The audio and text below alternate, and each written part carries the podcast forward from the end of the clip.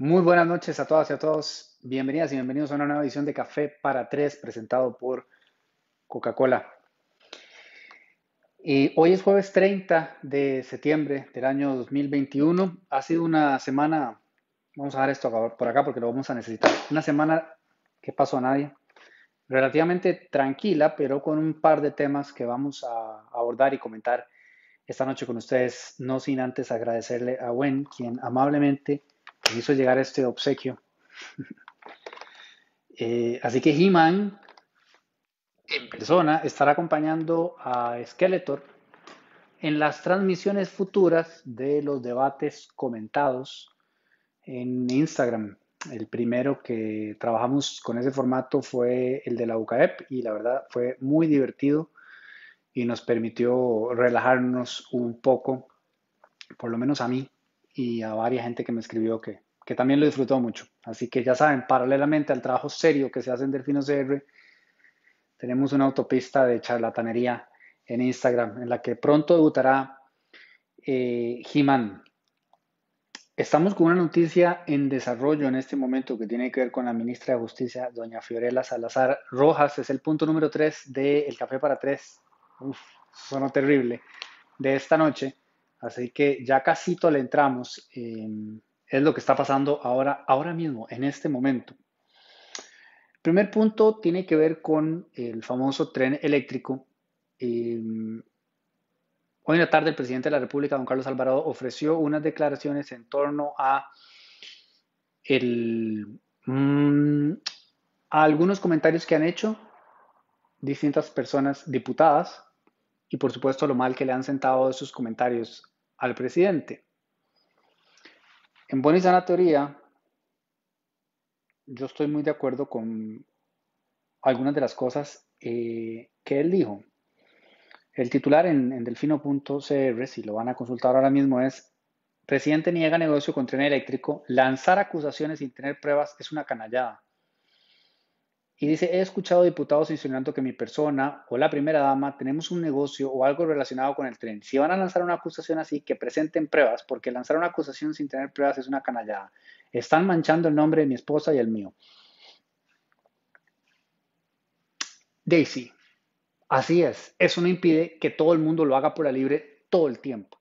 Muy particularmente con personas que están eh, en puestos o funciones que de alguna u otra manera les dan exposición pública. O sea, no hay de otra. Si usted pone la hacha em, frente a cualquier audiencia, esto va a pasar en un momento u otro. Y si usted es el presidente de la República, con muchísima más razón.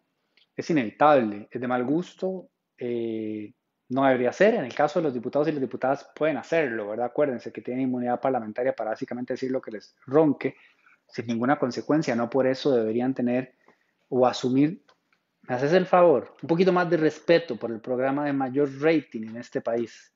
Aparte, esa es la alfombra de yoga de Victoria, que no creo que aprecie que la estés dañando. Nadia, Nadia, ya estuvo.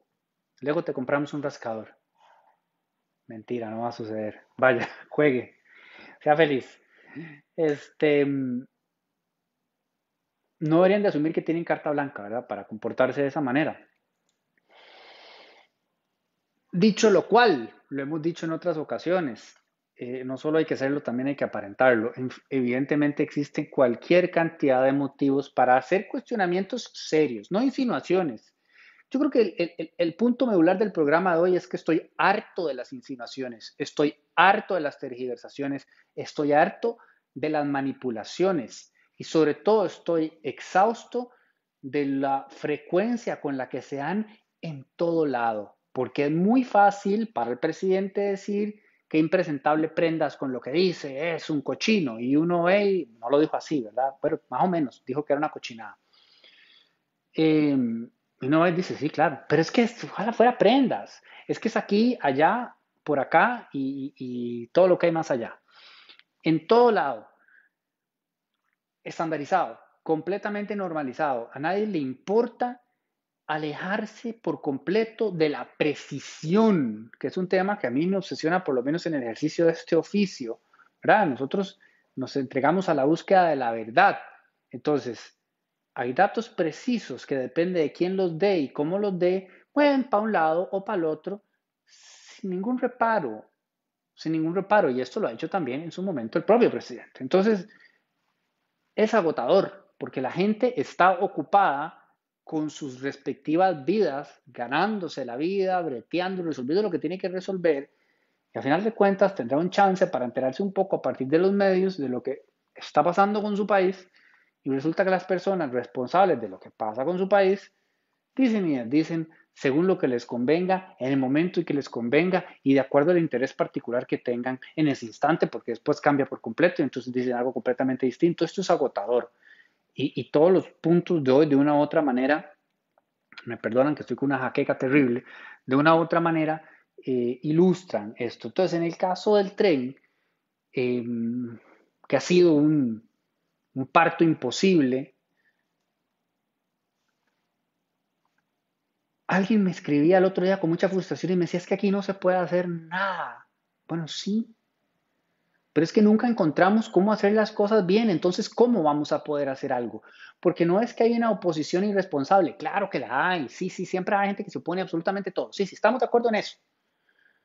Pero se va a ir, don Carlos, en seis meses. Y esto no pasó pero ni de maqueta. Entonces, echarse la almohadita de que es porque hay gente que no deja que nada pase es muy conveniente y no es así, porque muchas de las críticas que existen en torno al proyecto son serias y son válidas. Y son observaciones de gente eh, que no tiene como única agenda dinamitar al PAC y dinamitar a Carlos. O sea, por supuesto que sí también, pero no todas. Entonces, si se hubiese seguido un debido proceso bien depurado, bien hilvanado, bien explicado, sin ninguna irregularidad, sería más fácil indignarse con que esto no va a suceder porque no va a suceder. Ya el que está pensando que va a suceder es que yo no sé qué clase de opio está fumando. Entonces, a la luz de ya serias irregularidades que han sido señaladas y constatadas con el tema de, eh,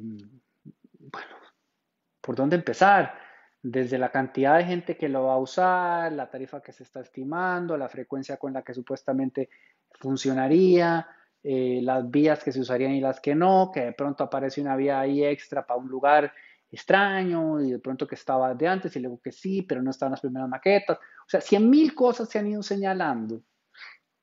Ya de por sí complejas y serias que requerían, en todo caso, si se iba a defender a ultranza este proyecto, pues una defensa, ¿verdad? Como, como seria. Vea, yo me acuerdo del caso del, del Teatro Nacional, cuando se querían oponer a que se diera el préstamo. Eh, el teatro respondió con una altura y clara y específicamente demostró por qué era necesario ese dinero, dónde se iba a invertir, cómo se iba a invertir, cómo se hicieron las eh, evaluaciones y las eh, evaluaciones. Eh, o sea, ya si no lo aprobaban era porque en serio no querían, pero no era porque hubiera incertidumbre en torno a los procesos y la rigurosidad de los procesos y la necesidad de los procesos. Pero esto ha estado ahí tambaleándose todo el tiempo y se ha manejado de una forma muy ambigua, inmensamente frustrante. Y si aunado a eso tenemos que la Contraloría hace una auditoría, se la hace llegar a presidencia al Ejecutivo el miércoles y acto seguido el jueves el presidente de la República declara el proyecto de interés público, pero por supuesto que la gente va a arquear la ceja. Con esto no quiero decir que de ninguna manera esté justificado y harto estoy de esa política y de ese tipo de argumento que salga el otro a decir lo que dice, porque son vulgares insinuaciones que no aportan absolutamente nada. Si uno va a lanzar una acusación como mínimo, como mínimo tenga con qué demostrarla. Usted puede inferir o especular o asumir, si le da la gana, en el fuero privado, que hay algo muy raro.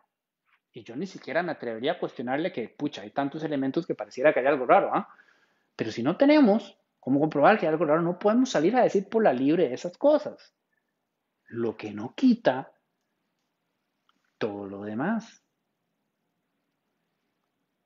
Entonces, me parece que Reiteradamente en este espacio hablamos de la necesidad de elevar la altura al debate y reiteradamente lo único que vemos es la absoluta incapacidad de todas las partes involucradas de acercarse a esa meta.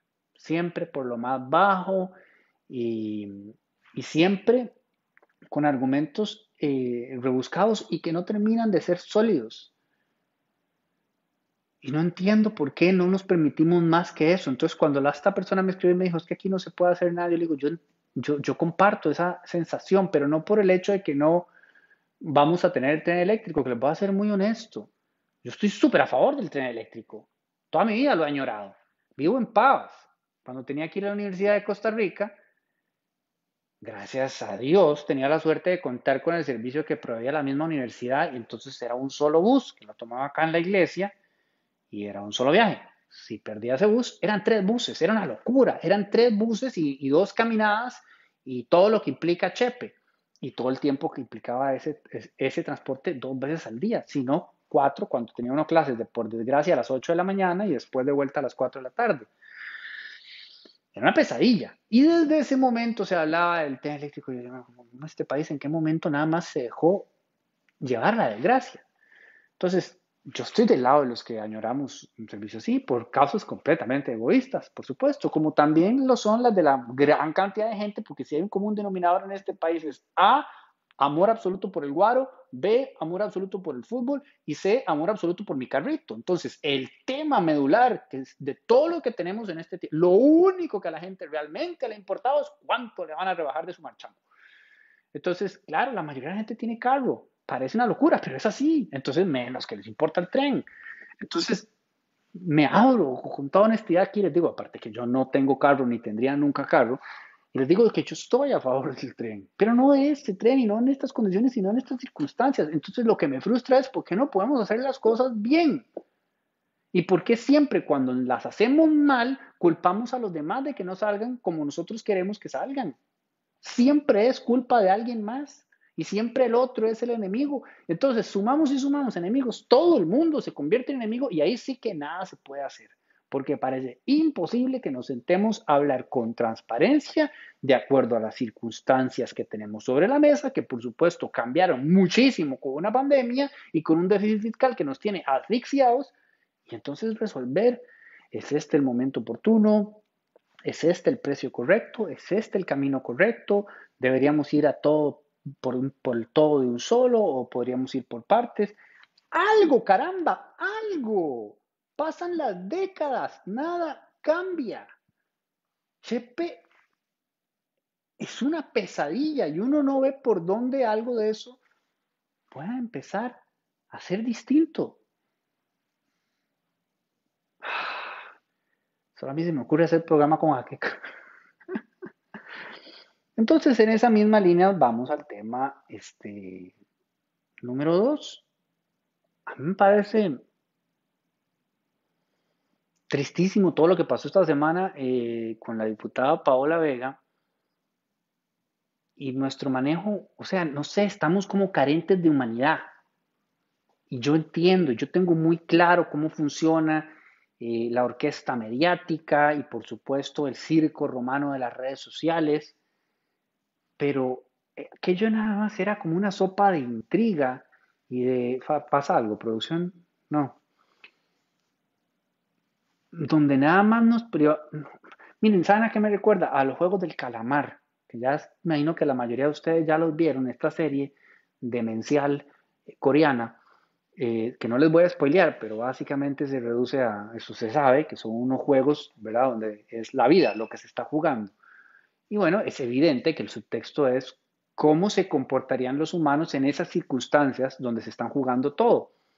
Y lo hablábamos con mi pareja, que en realidad se utiliza un ejemplo tan extremo para ilustrar algo que uno ve todos los días, no en situaciones extremas. No hace falta estarse jugando la vida para ver a la gente comportarse de la peor manera. Y a veces, ojo, también, y eso la serie también lo ilustra, de la mejor manera, de acuerdo a las circunstancias. Y además recuerda la serie, y en esto me parece que acierta, que todos somos proclives a responder de una u otra manera, de acuerdo a las circunstancias y de acuerdo a mil variantes, porque nos encanta como pensar, por ejemplo, Paula Vega, mala, mala, mala, tal otra persona, buena. No, ni lo uno ni lo otro, miles de grises. Entonces, Cuando alguien con el que se tiene algún tipo de conflicto, la mayoría del tiempo inventado y perpetuado a partir de traumas y asuntos no resueltos porque no tiene ningún sentido que, sostengamos durante tanto tiempo esas enemistades esos odios y los alimentemos, ¿verdad? Como un fuego eterno, Dios mío, ¿quién puede vivir así? Eh, cuando una persona que tenemos con ese perfil le pasa algo malo, pues aquello es una fiesta, ¿no? Entonces, todo este tema, me, parece a mí, se salió un poco de control con una serie de especulaciones que empezaron a girar en torno a la posible candidatura de la diputada Paola Vega como eventual eh, vicepresidenta en la fórmula de José María Villalta del Frente Amplio. Y ese chisme, ¿verdad? Se colocó fuertísimo y empezó a aparecer en redes, eh, pero así a toda velocidad. Y, bueno, eso es normal, ¿no? O sea, la gente especula en redes, este, algunos tienen buenas fuentes, algunos tienen peores fuentes, otros nada más están inventando, lo de siempre, ¿no? Pero de pronto el, manejo de la situación dentro del partido mismo a mí me parece que dejó mucho que desear y, que... O sea, ¿qué le va a estar pidiendo cuentas uno al PAC ni a ninguno? O sea, de todos se espera lo peor, pero me parece que, caramba, ese espectáculo del martes de, de, mandar el comunicado de prensa como, como forzando la renuncia y después, porque aquí en este país todo se sabe, Paola, la diputada Paola Vega lo estaba pasando mal en la asamblea y en sus propios compañeros, eh, pues un comportamiento como de pronto como que inmediato era una paria. Digo, siempre ha estado muy claro que ella casi que ya era un bloque independiente, que no, no necesariamente marchaban juntos, entre ellos y ellas, o sea, no es que había nueve y una, no, en realidad nunca hubo una cohesión. Alguien me dijo, me acuerdo hace cuatro años, no sé quién, inocente alma, que algo muy bonito que tenía la bancada del PAC es que estaban todos bien este, unidos. Y yo decía, qué raro, ¿cómo pueden estar todos bien unidos si yo veo gente tan dispar como Carolina y Welmer? Pero bueno, yo entiendo también que cuando la gente está cerca de algunos partidos, de pronto los ve con, lentes rosa y, como que tiende a querer imaginar el mejor de los escenarios. Eso me parece súper respetable y súper comprensible. Uno desde afuera tiene ciertas libertades para ver ciertos elementos que uno dice, mm, vamos a ver si están unidos. No, no, nada, nada unidos. O sea, tan es así que bastó ver el espectáculo de Welmer y, y Carolina en semanas pasadas, ¿verdad? O sea, eso era como si fueran dos partidos completamente distintos. Y en medio de todo ese ambiente pasa lo de, lo de Paola, que por supuesto que hay cien mil cosas que, que, se le pueden reprochar. Para empezar, que, haya dado su adhesión, la adhesión a Welmer, sabrá ella por qué lo hizo, eh, sabrá contestarlo en su momento, sabrá determinar si fue o no eh, la movida correcta. Quiero decir, o sea, esto no lo, no lo digo desde, desde, desde, Diego, lo digo desde la lectura que hago de la gente afín a Paola, por ejemplo, y no afín a Welmer. La gente afín a Welmer seguramente pensó que fue una gran cosa, o de pronto también pensó que no, yo qué sé. En todo caso, Paola eh, estará en Curul en llamas esta semana. Estará conversando con Sebastián y con Luis Manuel.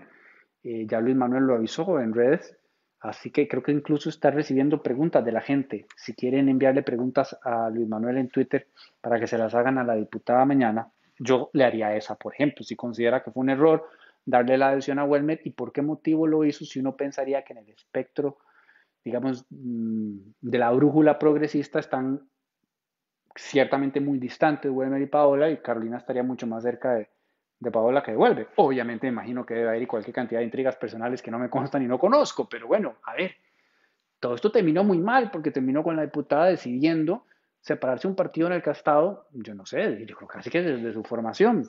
Ahora, a lo que yo quería apuntar era al manejo del propio partido de esta circunstancia. Caramba, eh, siguen siendo, primero seguimos siendo gente, seguimos siendo humanos, y segundo, siguen siendo eh, compañeros en la asamblea. Y era evidente que ese día este, muchos tratos mínimos eh, de consideración y yo diría incluso de, decencia humana se perdieron.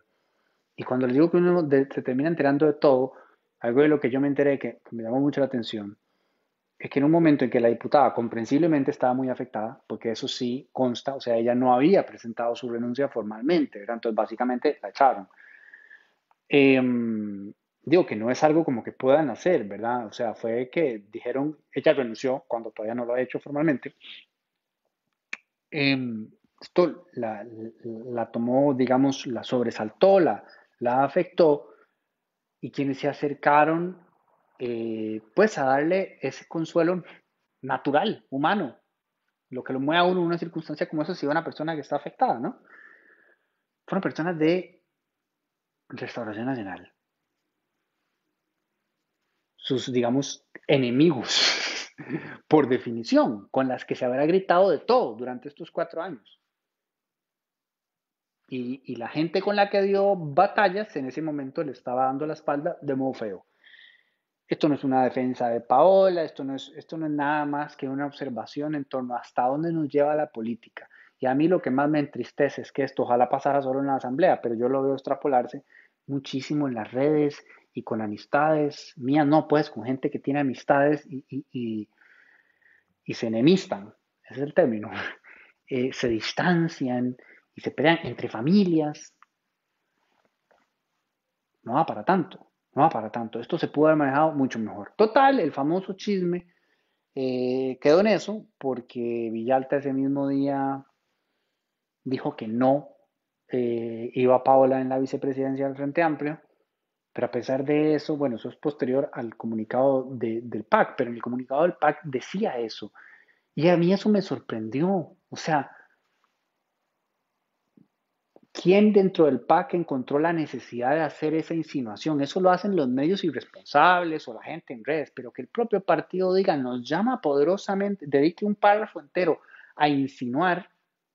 Mire, su presidente, el prócer, el líder, hoy está diciendo que es una fechoría insinuar cosas. Su propio partido estaba el martes insinuando algo.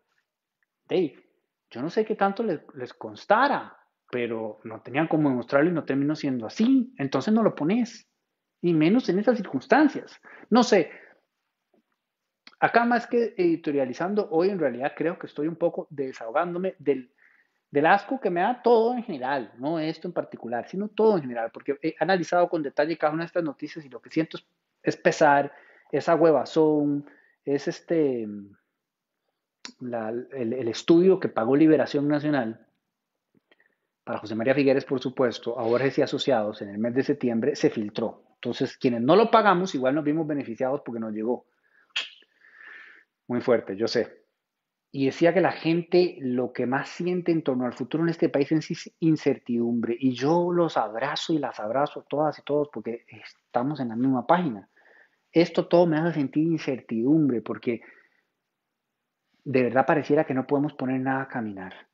Y ni voy a entrar a hablar de lo del Fondo Monetario Internacional, ya lo leyeron en el reporte de hoy, pero me parece también que es, muy nuestro, ¿no? O sea, se llegó a un acuerdo, ese acuerdo se sustenta en convenios a lo interno, que quieren dar a entender que entonces el Ejecutivo logró entenderse con el Legislativo y decir, mira, puedo negociar esto para que nos presten esto, dale, dale, vos negociar. Y ahora ayer en el Legislativo estaban diciendo abiertamente, eso no va a pasar porque hay muchísimos sectores opuestos y esto se va a morir dice, a morir, pues ya nos comprometimos. Entonces, ¿sí o no? ¿Qué? Es lo de siempre, es lo de siempre. Y en todos, en todos los sectores, en todos los estratos, en todos donde hay que tomar alguna decisión, pareciera que siempre nos vamos acomodando hacia la tibieza, hacia la tibieza, hacia no aceptar, eh, no asumir responsabilidades, tirar la piedra violentísimamente, esconder la mano, allá y si cae, golpea a alguien y era verdad lo que dije bien y si no también, es terrible, nos estamos haciendo muchísimo daño y ese es el peor ambiente en el que podemos hacer un llamado a las elecciones nacionales porque de verdad sería medular y menester y prudentísimo que entendiéramos qué nos estamos jugando y cómo sí nos afecta a todos directamente. Este no es eh, el escenario más feliz para encontrarnos en este momento de fiesta democrática. El tema 3, pues sí, es Fiorella Salazar Rojas, la ministra de Justicia. Esto acaba de suceder. y por eso preguntábamos en el título, le pusieron un bozal, silenciaron a la ministra. Todo esto fue rarísimo, todo esto fue rarísimo y de verdad me disculpan, jaqueca masiva. Porque es muy raro que llegue un comunicado de una alta jerarquía en la cabeza de un ministerio que dure 40 segundos el video, ¿verdad? Como ojalá fueran todos así eficientes siempre. Y verdad, básicamente lo que la señora ministra dice es que no va a poder decir nada más acerca del sistema penitenciario nacional por orden judicial. Y lo curioso es que esto parece como un capítulo de Black Mirror, porque como dice que no puede decir nada más, en efecto no dice nada más. Y como dice que no puede decir nada más, toda la prensa se va encima del chat del Ministerio de Justicia a preguntar qué está pasando. Pero hay truco, no pueden decir nada más porque esa es supuestamente la instrucción. Pues a todo el mundo le explotó la cabeza. Imagínense ustedes que le manden a poner un bozal eh, a la cabeza del sistema penitenciario nacional a decirle que no puede hablar de eso. Bueno, disparate, ¿no? Ah, eh, minutos después, Delfino.cr eh, tuvo acceso al documento judicial en cuestión donde se gira esa medida cautelar tan particular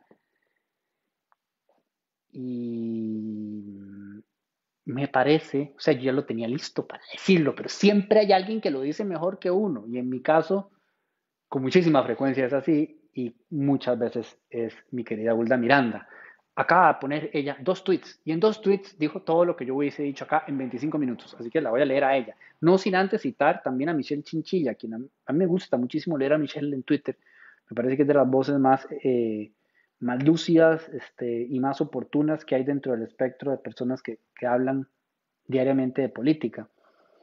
Porque claro, Michelle hizo unas preguntas que yo dije, estas son las preguntas que todos tenemos tan pronto vimos ese video. Michelle preguntó, ¿Qué están investigando que no puede referirse a temas penitenciarios? ¿Cuál es el sustento legal de esta prohibición? ¿A cuáles temas penitenciarios no puede referirse? ¿Por qué ese video tan laxo, sin contexto, sin explicación de esta orden? Y luego ya la última pregunta, obviamente, en modo desesperación es ¿por qué no estamos ya en mayo del 2022? A lo cual yo le diría a Michelle, como si mayo del 2022 no garantizara algo. Ojalá. Eh, claro que todas estas preguntas surgen cuando uno ve a una ministra de justicia en 40 segundos decir lo que dijo. Bueno, ahí encontramos em, la información necesaria para ponerle un poquito más de contexto a la resolución y a los alcances de la resolución y ya preparamos la nota que ya fue publicada en delfino.cr, pueden buscarla en las redes sociales intergalácticas del medio, pero me remito a los tweets de Hulda para resumir la situación. Leí la resolución y no veo que prohíba justicia hablar de temas penitenciarios como indica la ministra. Lo que dice es que, como medida cautelar atípica, se abstenga de hacer manifestaciones que pongan en entredicho los principios de independencia judicial y de juez natural. Y yo agregaría acá, en el caso específico de ese proceso particular del cual se desprende este, la resolución. Segundo tuit de Hulda dice, la resolución es cuestionable, puede ser censura previa y todo, pero no prohíbe hablar de temas penitenciarios, cosa que también comparto. Es decir, yo creo que hay todo un debate necesario en torno a los alcances de la resolución y de la medida cautelar atípica y que es un debate serio y que puede tener después otras implicaciones, inclusive en inspección judicial, y creo que la ministra puede llevar esto a la sala constitucional si quiere. Exquisito, todo ese debate me parece formidable. Pero como les dije al inicio del programa, mi obsesión es con la precisión y mi desesperación es con la tergiversación, la manipulación, eh, ya no digamos con abiertamente mentir e inventar y, hablar de este, paja por la libre. No estoy diciendo que estas últimas cosas son las que hizo la ministra, pero ciertamente lo que ella dijo descontextualiza y magnifica los alcances de lo que la resolución eh, señala. De nuevo, esto no quiere decir que está bien la resolución. Como dije, es otro debate y es todo un tema. Pero nadie le ha dicho a la ministra que no puede decir absolutamente nada del sistema penitenciario. Mucho menos en este momento donde casualmente hoy leemos un titular que parece salido del no mundo en la nación, donde el director de los J básicamente va a entender que, bueno, y no, la policía ya no va a bretear porque este, como ustedes saben, el sistema penitenciario costarricense está colapsado y eso es parte del pleito que tiene la señora ministra con eh, los jueces y todo el tema ya conocido. Y entonces, eh, los centros de adaptación integral eh, ya no aguanta más gente y entonces las celdas del OIJ están completamente sobrepobladas cuando no deberían de estarlo porque son las celdas del OIJ, no son para guardar gente, ahí están guardando todo el mundo mientras ven dónde los meten, pero no los pueden meter en ningún lado y entonces don Walter ya hoy dijo, no, mire, lo vamos a tener que girar la instrucción de que ya no hagamos tantos operativos y que la llevemos un toquecito más al suave porque ya no hay dónde meter gente. O sea, es una situación caótica por todo lado. ¿Qué tal que en medio de semejante situación le dijeran a la ministra de Justicia, usted no puede hablar del sistema penitenciario? Bueno, cierre Costa Rica de una vez. Eso no fue lo que pasó. Por alguna razón, la ministra decidió ponerlo así. Asumo yo que es una decisión consensuada con sus asesores y demás. Y dijeron, va, digámoslo de esta manera para que se haga un burumbum. Burumbum que por supuesto se armó. Luego resultó ya leyendo la resolución que no daba tanto. Ojo. Yo creo que la persona que resolvió lo que resolvió se metió en camisa de once varas y ya veremos en qué para eso. Pero no era lo que dio a entender la ministra. Eso a mí me genera un ruido en, aquí que no les puedo explicar, porque lo último que necesitamos es seguir generando nosotros mismos hechos alternativos. Porque además ustedes saben la velocidad con la que se posiciona la información falsa y lo mucho en que la gente la termina por creer sí o sí, ajena a cualquier evidencia o hecho que la respalde. Y eso pervierte la discusión eh, pública y genera muchísimas más asperezas y, lleva a la gente a emociones más, eh, más agresivas y más violentas y a que nos entendamos cada vez menos. Entonces, para mí, eh, lo poco dice mucho. O sea, no solamente es en los grandes escenarios, no, en, en todo momento, en toda instancia, cuando usted tiene este, cualquier tipo de poder, debe saber ejercerlo siempre con la máxima de las responsabilidades. Entonces, por eso les digo, es que ojalá fuera, que muy fácil decir que Prendas es un irresponsable por hacer la insinuación que hizo. No, eso es, muy conveniente. Reducirlo a Prendas, no. Prendas está haciendo exactamente lo mismo que están haciendo un montón de otras personas de un montón de otros partidos en un montón de otros puestos, algunas de las cuales hemos ilustrado hoy. A quien sea fácil llamar irresponsable es a Melvin eh, Núñez. Y, bueno, ya vieron ustedes que el Restauración Nacional se puso la flor en el ojal, porque no lo están recibiendo. Sus propios compañeros no lo están recibiendo en reuniones porque el hombre no se ha vacunado. No hubo cómo, ¿verdad? O sea, ustedes vieron que terminó en el hospital y todo, y el tipo, no, no, yo no me vacuno. Ay, Diosito. Cada vez que digo algo así, la jaqueca se pone peor, peor. Caramba, ¿en qué momento? Yo dije, el de hoy se va en media hora. Eso dije yo. Ah, qué esperanzas. Eh, último tema entonces, sí, para no cansarlos más. Tribunal Supremo de Elecciones versus partidos políticos. Eh, Uruguay, Paraguay y todo lo que hay por ahí, porque eran como ocho partidos políticos los que están agarrados de las mechas con el Tribunal Supremo de Elecciones. Y ahí triple dolor de cabeza, porque digamos que lo último que necesitamos en este momento es ruido en torno al tribunal, ¿verdad? Lo último, o sea, ya, el acabose. Que hoy salga eh, la Contraloría a decir que el FANAL debe, ya no sé cuántos son, como 25 mil millones de pesos en impuestos, todo el mundo es como, de verdad, FANAL, en problemas. O que hoy mismo la Contraloría haya dicho, ya me está agarrando, vos sabes que es como un malestar general, cuidado y no, cuidado y no, bicho. Este, que hoy salga producción tiene tres vacunas, tres, o sea, lo que es el privilegio salga diciendo que el CNP le vende al Estado, no sé, 90% más caro que ah, el CNP, de verdad. ¿Me entiende? ¿Me explico? Por cierto, pausa, rápido, todos los que puedan, todas las que puedan, cuéntenos sí o no en los comentarios. ¿Está usted de acuerdo con que las bebidas alcohólicas puedan patrocinar equipos deportivos? ¿Sí o no? Vamos arriba. Esperamos su respuesta. Y con esa encuesta me salí por completo de la línea que venía a argumentar y ya me olvidé de qué estaba hablando. Ah, bueno, CNP, FANAL, etcétera. No hay nada nuevo, pero el Tribunal Supremo de Elecciones es como, bueno, madre, nuestro trapito domingueal, no nos lo toquen y pum, se está haciendo todo este ruido porque resulta y sucede que, bueno, ustedes vieron, ¿verdad? Digamos que a Fabricio Alvarado y compañía le avisaron cuatro meses después, o por lo menos así titulada la Nación, eh, que no haya cumplido con requisito básico en la, Asamblea General, eh, porque eligió a las personas para diputaciones y para la fórmula presidencial eh, en una votación que no fue secreta, ¿verdad? Y entonces, a mí me brincan así los ojos porque yo como cuatro meses después el tribunal le va a decir eso, le va a hacer, digamos, esa prevención y decirle, hey, esto es irregular, no vale, no los voy a poder inscribir, si no lo hacen como tienen que hacerlo cuando falta una semana. El límite es ya. Entonces, yo, ¿cómo te vas a sentar sobre ese pequeño detalle cuatro meses? Resulta y sucede, como siempre, que hay muchas otras este, variantes y cosas a tomar en cuenta. Nosotros nos dimos la tarea de hablar con el tribunal, el tribunal explicó que les avisó de 100.000 maneras a todos los partidos y les recordó reiteradamente en distintos documentos y circulares que las votaciones tienen que ser este, secretas. Y resulta y sucede que los partidos no tienen ni idea de cómo funciona la normativa claramente porque todavía Unidad Social Cristiana lo hizo la semana pasada y no lo hizo secreto. O sea, eh, todo esto es un bingo, una feria, y eso ayuda a entender eh, que tengamos ya en este momento 26 candidaturas a la presidencia de la República, lo cual algunos celebran como una gran fiesta democrática, pues que dicha que cualquiera que quiera eh, pueda aspirar a, yo no sé qué tan sano sea, eh, yo no sé dónde está el balance y el equilibrio perfecto, ¿saben? Porque hay un derecho constitucional a, ¿verdad? a tener este, a que el proceso sea, sea muy accesible y muy abierto a cualquier persona.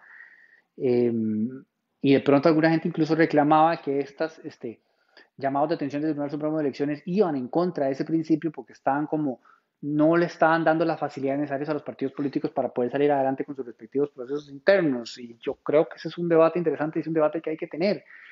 Eh, pero más allá de lo, digamos, de lo simbólico o de lo filosófico, si se quiere, incluso de lo legal, casi siempre yo termino por decantar por lo que a mí me parece que es lo más importante, lo pragmático. O sea, por supuesto que esto tiene muchísimo mayor valor, pero al final de cuentas lo que queremos es que las cosas sucedan y que sucedan bien.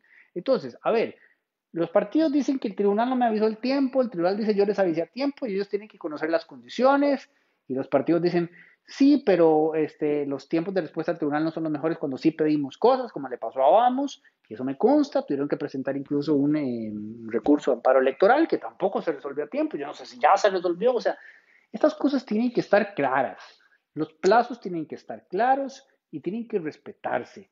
Eh, no pueden dejarse así a, la suerte eh, de lo que termine pasando. Pero más importante, entonces, volviendo al plano pragmático, que es el que a mí más me ocupa y me obsesiona, me decía hoy un colega en Twitter que era culpa de los partidos no conocer, este, digamos, la regla del juego. Pues yo comparto. O sea, si usted va a hacer una asamblea y hay reglas de cómo debe ser, usted se lee las reglas y las cumple. ¿Estamos de acuerdo? Estamos de acuerdo. Le compro el argumento al colega y también al Tribunal Supremo de Elecciones. Entonces yo le decía, sí, sin embargo, si ya hay delegados del tribunal en el evento, ¿qué tal si los delegados de una vez les avisan que no están cumpliendo con las reglas? Él, me pone, él me ponía que, él piensa que em, ellos no tienen, digamos, no, tienen jurisprudencia, no tienen el alcance para poder hacer eso. Bueno, si no lo tienen, que se lo den, hombre. O sea, resolvamos eso, porque si tenés delegados del Tribunal Supremo de Elecciones, testigos en el evento, presenciando la asamblea y atestiguando que el partido no está haciendo algo bien, me parece a mí que si aspiramos alguna vez a por lo menos lamerle las botas a Alemania, podríamos tener el discernimiento y la capacidad de prever que quizá sea más eficiente para todo el sistema. No es por ayudar al partido, es para ayudar a todo el sistema. Que de una vez, en el momento, los delegados digan, eh, chicos, esa votación no puede ser por aclamación. Recuerden que tiene que ser secreta. Se enmienda de una, se corrige de una, se ahorra cualquier cantidad de recursos el país, a final de cuentas, y otra cosa mariposa. Entonces, eh, si es que no pueden, hágame el favor, quien sea que tenga que hacerlo, yo no, a mí no me importa si es una eh, reforma constitucional, permítanles, déjenlos que lo hagan. Y si es que pueden y no lo hacen, entonces es otra conversación, pero me ahuevas. En fin, como les dije, no fue una semana particularmente mediática, no así como bueno, obviamente que lo de Paola Vega sí dio mucho de qué hablar. Em, A mí me parece que no se habló suficiente lo del tren, porque a mí sí me llama mucho la atención. Sí me llama mucho la atención que si el miércoles la Contraloría hace llegar a una auditoría donde dice tiene todas estas deficiencias, lo que se ha hecho hasta ahora, el jueves el presidente de la República diga interés público. Mm, yo digo, ¿cómo eso no trascendió un poquito más? No se comentó un poquito más. Em, pero no, por hoy es todo. Espero que estén muy bien, todas y todos. Agradezco como siempre a Coca-Cola con café eh, por permitirnos llegar hasta sus hogares, sus teléfonos, sus dispositivos móviles, donde sea que estén ubicados, a lo largo y ancho de todo el planeta Tierra. ¿Qué pasó? Con la pregunta. Sí. Están 50-50. Nuestra gran, increíble máquina futurística que está contando los votos dice que están 50-50. Y alguien te halagó el disco de Radiohead, de, Page Mode. Bueno, los vinilos. ¿Qué, qué, gato, qué gata esta persona darse cuenta que esto es de Patch, porque eso es un sencillo, no cualquiera lo pesca. Bueno, ven qué interesante el tema de, las bebidas alcohólicas, o sea, es, así de complejo es si están tan divididos, ¿verdad? En ese caso, mejor ni me comprometo diciendo cuál es mi punto de vista, porque me garantizo el odio del 50% de la audiencia numerosa que tenemos esta noche. Que descansen, que estén muy bien, se cuidan mucho. Nos vemos el próximo jueves a las 8 de la noche. Gracias por acompañarnos. Esto fue Café para Tres.